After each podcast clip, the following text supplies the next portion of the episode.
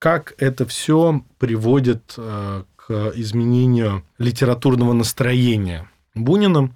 То есть здесь э, не приходится говорить о том, что как-то поменялись его методы или приемы, но вот настроение, оно изменилось. Вот этот пережитый апокалипсис, он, в общем-то, приводит к тому, что он и до этого был сильно направлен в прошлое и мрачноват.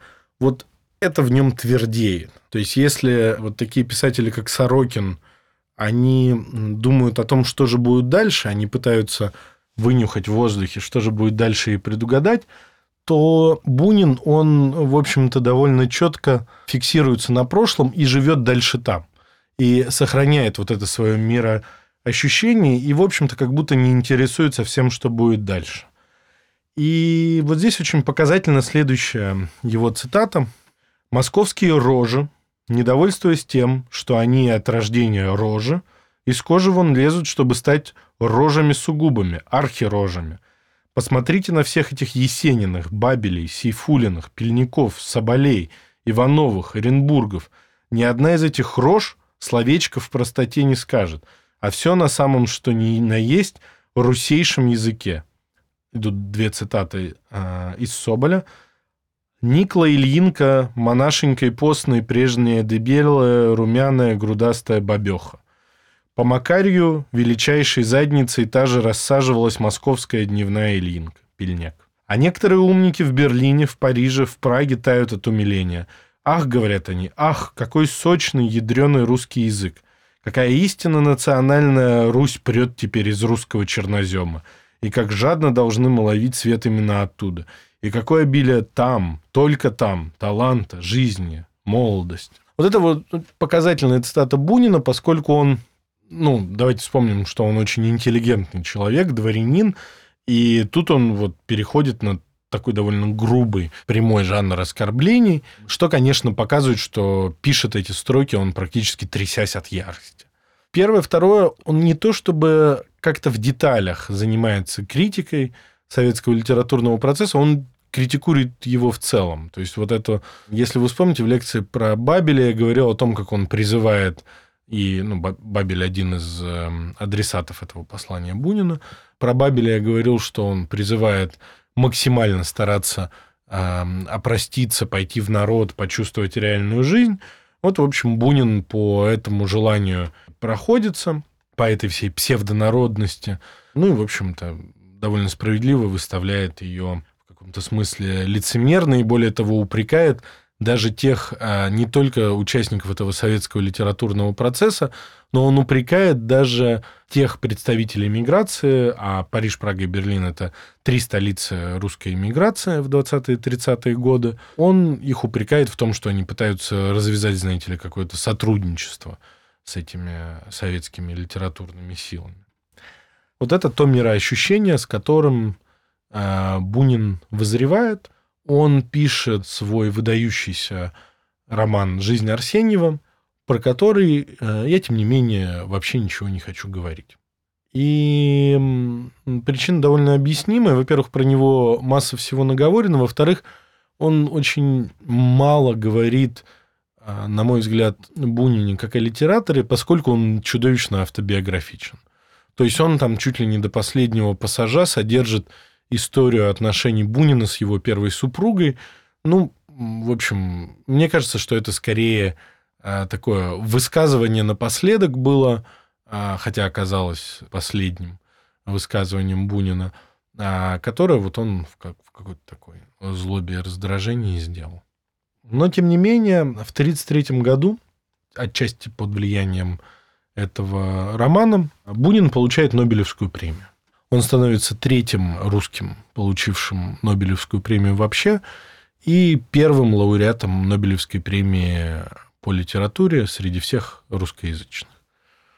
Это э, огромное событие. Он э, включался несколько раз в списки номинантов. И 9 ноября 1933 года на Градскую виллу, где жили Бунины, пришла телеграмма с вопросом от шведского переводчика Каллигрена, он уточнил гражданство а, Бунина. Ответ Бунина был лаконичен – русский изгнанник. Вот это, наверное, точка, резюмирующая 20-е и 30-е э, годы Бунина. То есть вот э, все ортодоксальные, обращенные в прошлое, все ретро его тенденции, они укрепились, разрыв его с современной Россией советской стал еще жестче. И вот в этой ортодоксальной позиции он получает Нобелевскую премию, причем показательно, как он ее получает и что это значит. Значит, это следующее, что мировое сообщество, культурное сообщество отдает в вопросе о том, где настоящая Россия вот по ту или по эту сторону а, Советского Союза, довольно однозначный ответ, что русская культура, она из Советского Союза уехала, а все, что там осталось, это, в общем-то, бредни, и советской дипломатии потребуется еще очень много усилий приложить к тому, чтобы Нобелевскую премию присудили Шолоху. К слову говоря, Шолохов – это единственная Нобелевская премия по литературе, которой в Советском Союзе официально радовались. Да? Все остальные, кто ее получал, про Солженицына так всем все ясно, про Пастернака все прекрасно слышали, что его за нее и затравили, Бродский из Советского Союза был выгнан. В общем-то, вот так, вот так все с Нобелевской премией по литературе у нас и происходит. Да? Это было очень ободряюще для всех иммигрантов. Для понимания масштаба, я думаю, что не все слушатели представляют, что такое русская иммиграция в Европе в 20-30-х годах. Это что-то по разным оценкам от 2 до 3 миллионов человек, которые, очевидно, выезжали не крестьяне и батраки, это дворяне, деятели культуры, там, офицеры, участники белого движения. То есть это очень много людей с семьями, которые, в общем-то, ну, несли значительную часть культурного русскоязычного мира. Да? И они распределились буквально по нескольким городам. Прага, а, Париж, Берлин были наиболее крупными, и их было достаточно много, чтобы издавались книги на русском языке. То есть Набоков, собственно, начинался как русский писатель вот, для иммиграции в Европе. Издавались газеты, печатались журналы, шел какой-то литературный, культурный вообще процесс. Ясно, что это все была довольно бедная и грустная жизнь, да, крепко себя чувствовали те, кто устроились таксистами, но в целом она была довольно объемной, то есть, ну, непредставимо для нас, а сейчас объемной. Так вот, в этой среде иммиграции, конечно, вручение Нобелевской премии Бунину вызвало ни с чем не сравнимый эмоциональный подъем, да, то есть это ну, было большое воодушевление, это отмечали как праздник, а, просто массово. Но при этом Бунин не использует, в отличие от многих других а, нобелевских лауреатов, вручение премии как площадку для выступления. Да? То есть, если вы посмотрите Нобелевскую речь Бунина, из которой я сейчас прочитаю отрывок, она короткая, скупая, он, по сути, в ней почти ничего не говорит. И сравните это с Нобелевской речью Бродского, да, которая вот находится где-то на грани между проповедью и митингом.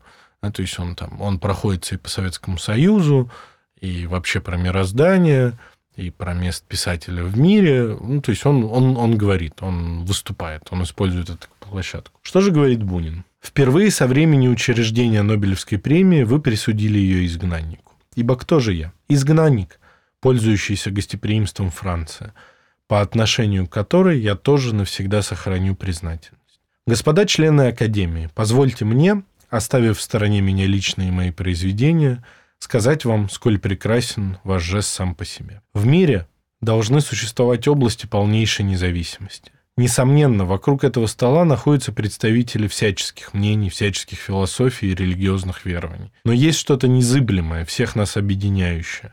Свобода мысли и совести. То, чему мы обязаны цивилизации. Для писателя эта свобода необходима особенно. Она для него догмат, аксиома. Ваш же жест, господа члены Академии, еще раз доказал – что любовь к свободе есть настоящий религиозный культ Швеции. Ну, в общем-то, довольно ну, такое нейтральное а, выступление, без ярких красок. Бунина, в котором он, это, в общем-то, показывает его отношение. То есть он к этому моменту живет практически в следующем ощущении, что все, золотой век русской литературы прошел, серебряный прошел, он последний в череде великих русских литераторов. Толстого он видел, Чехова видел, Жуковский ему родственник, с которого этот золотой век начался, все. Он как бы поет реквием, да? а хоронит э, великую русскую культуру, после них никого не будет, все. И вот Нобелевская премия для него скорее в тот момент э, выглядит как э, погребальный венок, да, а не лавровый. То есть победа среди многих, а прощальный красивый жест. Дань уважению. Чести тому, что ушло. Он, к слову говоря, бездарно довольно проматывает Нобелевскую премию. Он мог э, ею распорядиться так, чтобы обеспечить себе сытую старость. Он этого не делает. И буквально за 2-3 года промотав довольно значительную сумму, причем на уровне, что ему кто-то пишет письмо, какой-то неизвестный моряк откуда-то пишет и просит денег, кто-то ему отправляет денег. Ну, вот, вот как-то так он с этим и расстается, и до конца жизни нуждается. Мы не заканчиваем наш разговор про Бунина, но поскольку он к тому моменту себя более-менее сам хоронит, это середина 30-х годов, вручение Нобелевской премии, давайте перейдем к тому, что же за наследие он после себя оставил. Здесь я хочу сказать о паре совершенно не похожих э, между собой товарищей. Значит, один из них товарищ, а второй, очевидно, господин. А, Катаев и Набоков. Катаев – это выдающийся советский писатель, который которому ужасно не повезло с позиционированием. Да? То есть он э, хорошо очень играл в советские аппаратные игры, иде идеологически он всячески был обласкан властью, и, наверное, у, особенно у взрослых моих слушателей, слово Катаев ассоциируется со школьным, откровенно коммунистическим сегментом курса литературы. Но если посмотреть его, ну, хотя бы классические для школы сын полка и белеет парус одинокий, в общем-то, оттуда не сильно сложно, зажмурившись, вымороть всего несколько страниц, отвечающих за избыточно коммунистическое ощущение. И получится крайне пригодная, классная литература. Он пишет очень живо, он пишет очень интересно, очень яркий писатель. Но вот, вот эта постоянная борьба с совестью, да, вот я говорил про Бабеля, который полностью отдался этому чекистскому порыву и всех там судил, а потом погиб в репрессиях. Я говорил про Булгакова, который вообще ни на какие компромиссы с советской властью не пошел, про Бунина, который и уехал, и не пошел на компромиссы. Катаев, конечно же, на компромиссы прошел, и более того, он делал это очень успешно. Да? То есть он талантливо писал, и при этом был любим советской властью, и был крайне материально благополучен, но порой его, конечно, накрывало, особенно после войны. В 1946 году он ушел в жест... совершенно жесткий запой. Так вот, удивительно, наверное, опять же, особенно для моих более взрослых слушателей, которым этим Катаевым изнасиловали весь мозг еще в советской школе. Так вот, э, он своим учителем считал исключительно Бунина, вот этого экзальтированного дворянина. Он писал ему «Дорогой учитель Иван Алексеевич» в своих письмах. Они встретились в 2014 году, когда Катаеву было 17 лет. Он нашел Бунина, который тогда путешествовал и был в Одессе, они как-то разговорились, причем разговор начался следующими словами. Он пришел к нему с тетрадкой со стихами. Катаев, кстати, как и большинство выдающихся наших русскоязычных прозаиков, я ну, начинаю думать, что это, похоже, тенденция, он в оригинале был поэтом. Да? Он э, дает ему свою тетрадку со словами «пишу, подражаю вам». Бунин с ним разговаривает и по какой-то какому-то странному стечению обстоятельств назначает ему еще несколько разговоров. А он уже мэтр литературы тогда, и тут вот какой-то щенок одесский, да, там, говорящий наполовину на идише, наполовину на суржике, вот, в общем, вызывает его какое-то внимание. И их общение продолжалось довольно плотно до 1920 года. Наверное, такой вот яркий эпизод. В 15 году Катаев пишет в газете «Южную мысль» вот такой стих. «А дома чай и добровольный плен – сонет, набросанный в тетрадке накануне, так, начерно, задумчивый Верлен, певучий блок, да одинокий Бунин. Вот, в общем, такое ощущение Катаева осталось. Но что пишет Бунин про Катаева? Он пишет вот что. Это цитата из «Окаянных дней», из момента, когда Бунин в Одессе. «Был Катаев, молодой писатель. Цинизм нынешних молодых людей прямо невероятен. Говорил – за 100 тысяч убью кого угодно.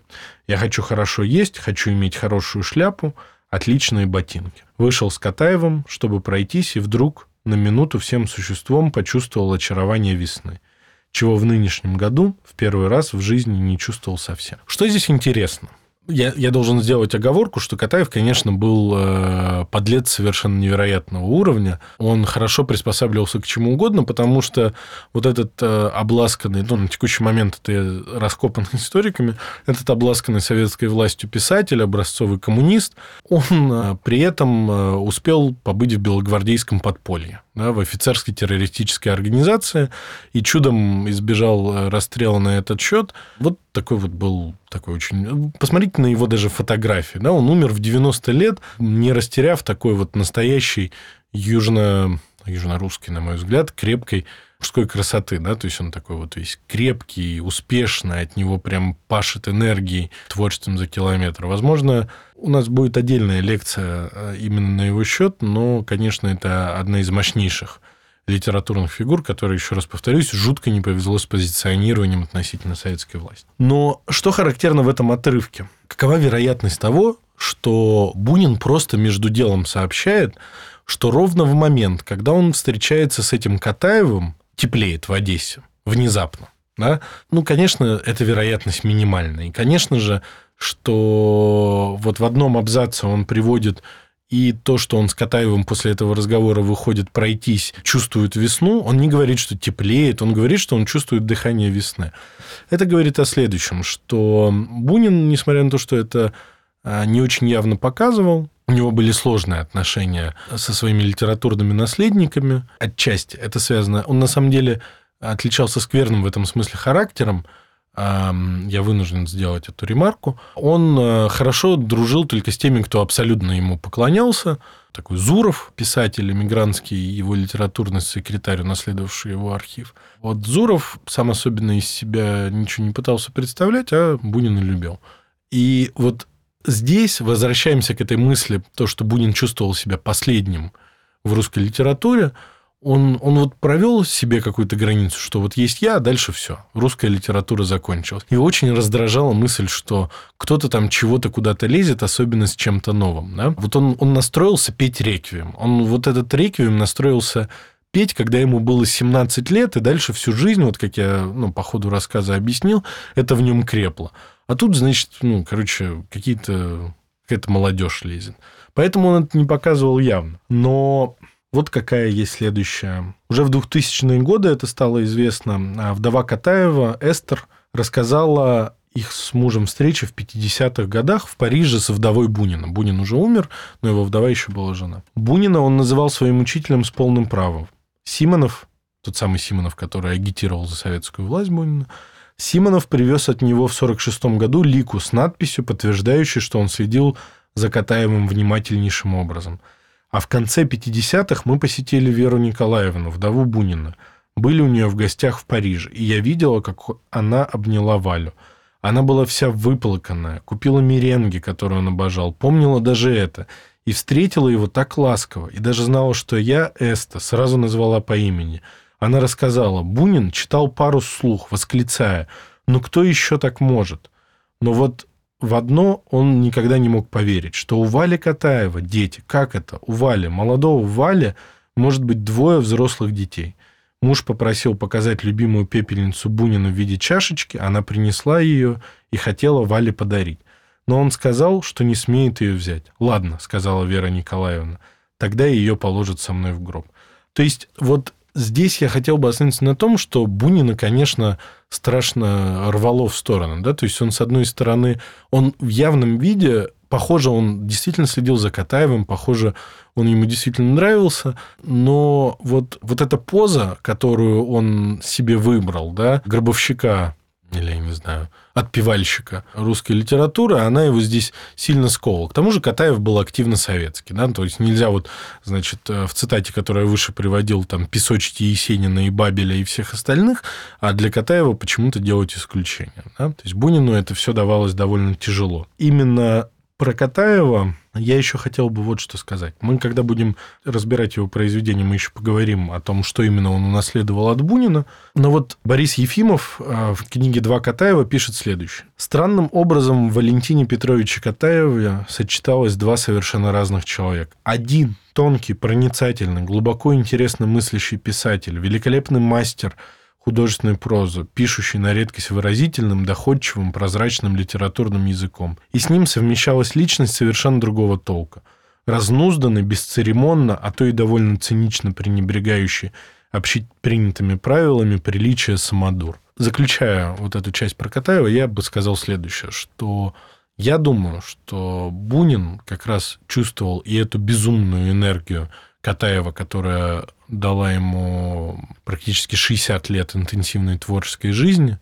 Причем это была не кабинетная жизнь, а он на фронте бывал, несколько раз едва не погиб под обстрелом, когда был военным корреспондентом, и вот того же сына полка он написал, ну, сам видя фронта. Я думаю, такое нельзя написать, зная о фронте по газетным заметкам. Но вот думаю, вот эта структура личности Катаева, она и привлекла Бунина, и вот укрепила это его теплое его отношение. И что мы потом еще поговорим, но удивительное здесь получилось следующее, что Катаев, а, унаследовав и восприняв бунинские методы, вопреки желанию самого Бунина, перенес их а, во вторую половину 20 века. То есть то, что Бунин собирался хоронить, в общем-то, с ним не умерло, и пережила его совершенно неожиданным для него способом. Это, наверное, главный парадокс этого писателя, который, значит, э, одел похоронные одежды еще там в 30 лет и настроился хранить великую культуру, но ему это как-то не дали сделать. В общем-то,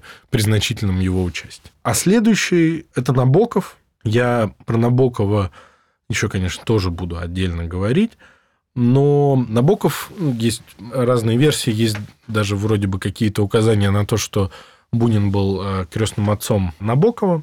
Они дружили точно с отцом Набокова, и, э, собственно, отец Набокова и познакомил молодого начинающего писателя с Буниным. Первые даже свои произведения Набоков, писавший под псевдонимом Сирин, непосредственно посвящал. Но вот уже в приглашении на казнь 1936 года в отправленном Бунину томике Набоков пишет не там дорогому учителю и все такое, а пишет дорогому Ивану Алексеевичу Бунину с лучшим приветом от автора. Да? То есть вот он, есть блестящая книга Шрайера, я дам на нее ссылку в телеграм-канале Бунин и Набоков, где это все подробно разбирается.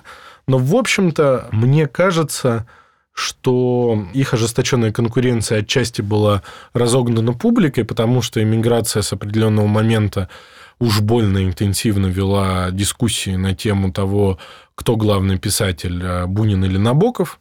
И это, конечно, на обоих сильно влияло. И вот э, отношения у них э, строились так, что в одном из писем, отправленных незадолго до войны, Бунин писал, «Не будь меня, не было бы и Серина». Да, а в то же время Набоков, приблизительно в то же время, письма интервью на вопрос о влиянии Бунина на свое творчество писал человек, который еще 10 лет назад писал, что Бунин его главный учитель, писал, что не входит в число последователей Ивана Алексеевича. И незадолго до смерти Бунин, давая интервью на тему своего творчества, на вопрос «А как насчет Набокова?» ответил «Этот уже вписал себя в историю русской литературы». Чудовище, ну какой писатель? В общем, что можно из этого пассажа сделать, помимо а, вывода о том, что у Бунина и Набокова были непростые отношения?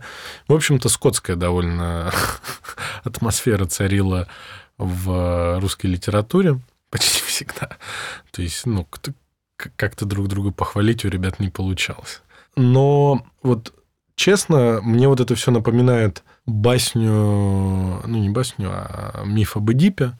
Да, то есть вот Набоков в определенный момент э, Бунин, очевидно, вот по слишком большому количеству показателей его литературный отец. И Набоков как-то застрял в подростковом периоде своем, да, когда они э, вместе с Буниным не смогли поделить место на литературном Олимпе хронологически. Один хотел русскую литературу похоронить, другой, в общем-то, дать ей новую жизнь, и у него это получилось.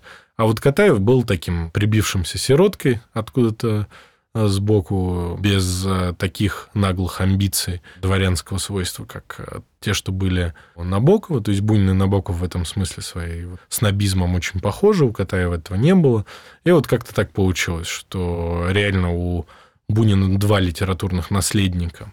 Его приемов это Набоков и Катаев, да, и вот одного он любил, но не мог про это сказать, другого сначала любил, потом ненавидел, и вместо того, чтобы э, там, поделить место на литературном Олимпе, они, в общем-то, разругались, и вот, вот такая вот несчастливая судьба. Но, тем не менее, эти двое ответственны за то, что... Я считаю, что они ответственны за то, что вот эта русская литературная традиция, она перешла во вторую половину 20 века и вот э, каким-то чудом живет до сих пор. Да? То есть она вот на Набокове не умерла, и вот эта преемственность, она видна дальше. Последнее, о чем я хочу рассказать, это сборник рассказов «Темные аллеи». В 1937 году Бунин внезапно выдает большую вещь. Я считаю, лучшую свою вещь. То есть он уже глубокий старик, ему уже ничего не надо, он уже получил свою Нобелевскую премию, разругался с Набоковым, разругался с советской властью. И тут, во время оккупации, немецкой оккупации Франции, он живет в это время на территории марионеточного государства Виши, он пишет сборник рассказов очень своеобразно. Вот я прочитаю отрывок рассказа «Кавказ», про то, как женщина с любовником сбегает куда-то на курорты, муж ее ищет, а не находит, и вот последний абзац, он такой впечатляющий. Он искал ее в Геленджике, в Гаграх, в Сочи. На другой день по приезде в Сочи он купался утром в море, потом брился, надел чистое белье, белоснежный китель, позавтракал в своей гостинице на террасе ресторана, выпил бутылку шампанского, пил кофе шартрезом, не спеша выкурил сигару. Возвратясь в свой номер, он лег на диван и выстрелил себе в виски из двух револьверов. Вот такое, в общем настроение у всего этого сборника рассказов впечатляющего.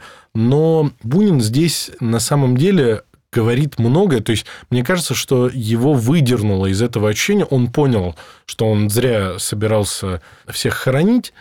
И он решил сказать свое последнее слово в этом набирающем каком-то силу и новый смысл литературном процессе. И вот, например, э, эти рассказы он он как будто отвечает всем конкурентам. То есть ему, его пинали за то, что он слишком такой тяжеловесный, неповоротливый, да, для современной четкой прозы. Вспомните про Бабеля, который там говорит, больше точек ставьте. И вот он буквально, вот посмотрите на этот абзац. Он бьет жесткими, краткими, мощными рассказами, которым, краткости которых позавидует Хемингуэй. Конечно, он проходится и по общественным каким-то позициям. Вот, например, есть рассказ Степа про то, как дворянин молодой соблазняет, а, он заезжает по делам своего поместья к одному зажиточному крестьянину, его там не оказывается, оказывается его молодая 15-летняя дочь. Но что за дворянин? Он вот пишет, что он учился в Москве таким вот образом. В это лето он часто вспоминал лето в прошлом году, когда он из-за связи с одной известной актрисой промучился в Москве до самого июля до отъезда ее в Кисловодск. Безделье, жара, горячая вонь и зеленый дым от пылающего в железных чанах асфальта в развороченных улицах. Завтраки в Троицком низке с актерами Малого театра, тоже собиравшимися на Кавказ, потом сидение в кофейне Трамбле, вечером ожидание ее у себя в квартире с мебелью в чехлах, с люстрами и картинами в кисее, с запахом нафталина – Летние московские вечера бесконечны, темнеет только к 11, и вот ждешь-ждешь, ее все нет. Вот такой вот дворянский повеса молодой, он соблазняет эту девицу, ее, собственно, Степой зовут. И последние строчки в рассказе такие. «Замолчи», — строго сказал Красильщиков. «На днях приеду к твоему отцу и скажу, что женюсь на тебе. Слышала?» Она села на ноги, сразу оборвав рыдание, тупо раскрыла мокрые лучистые глаза. «Правда?» «Конечно, правда. «Мне на крещение уже шестнадцатый пошел», – поспешно сказала она. «Ну вот, значит, через полгода и венчаться можно». Воротясь домой, он тот час стал собираться и к вечеру уехал на тройке на железную дорогу. Через два дня он уже был в Кисловодске. Ну, в общем-то, такой рассказ, приговор всему вот этому дореволюционному дворянству и его отношению к народу. Захотел, воспользовался, не женился – а девица там что повесилась, наверное, пошла потом, либо ее отец там забил до полусмерти. Еще два отрывка. Последний рассказ я хочу прочитать целиком. Мне кажется, что вот подумайте, почему, но это персональный плевок в лицо Бабелю и похожим на него литераторам советским, которые старались писать кратко, емко, давать мощные сюжеты. Рассказ короткий, я могу прочитать его целиком. Рассказ называется «Красавица».